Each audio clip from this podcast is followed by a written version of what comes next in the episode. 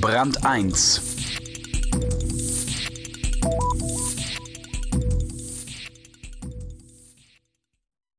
Wenn man dem Ingenieur Peter Maskus zuhört, hat man das Gefühl, in einem Science-Fiction-Film zu sein. Und das gerade macht ihn fertig, denn es zeigt, die Welt ist noch nicht bereit für seine Vision der Mobilität. Viel Geld und Zeit hat er investiert in sein Raketenauto, viele Freunde und Illusionen verloren. Thomas Ramge über einen, der ganz groß denkt. Ein Hai auf zwei Rädern. Das Auto der Zukunft ist schneller als die Polizei erlaubt und sein Konstrukteur weit mehr als ein Spinner. An der Zukunft des Autos muss noch ein wenig gespachtelt werden. Hinten an der Flosse, die etwas zu kurz geraten war, gab es noch zu viele Luftverwirbelungen. Das Problem wird mit Carbon- und Kunststoffspachtel gelöst. Die Zukunft des Autos hat die Form eines Hais oder eines Raubvogels im Sturzflug, wenn er die Flügel anlegt, oder eines Pinguins, der taucht. Bionik ist angewandte Physik, sagt Peter Maskus.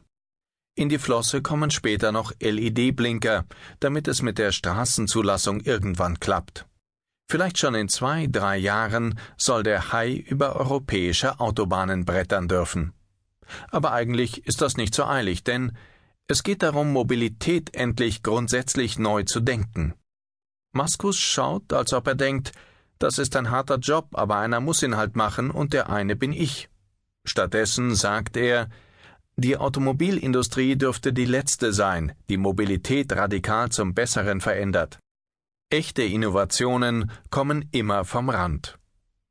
Radikale Veränderung heißt für ihn, dass unsere Enkel in Fahrzeugen, die wie kleine Raketen aussehen, vollautomatisch gesteuert auf Hochtrassen mit 1000 Kilometern in der Stunde dahinrasen. Hamburg-München in 50 Minuten. Warum nicht noch ein wenig weiter denken?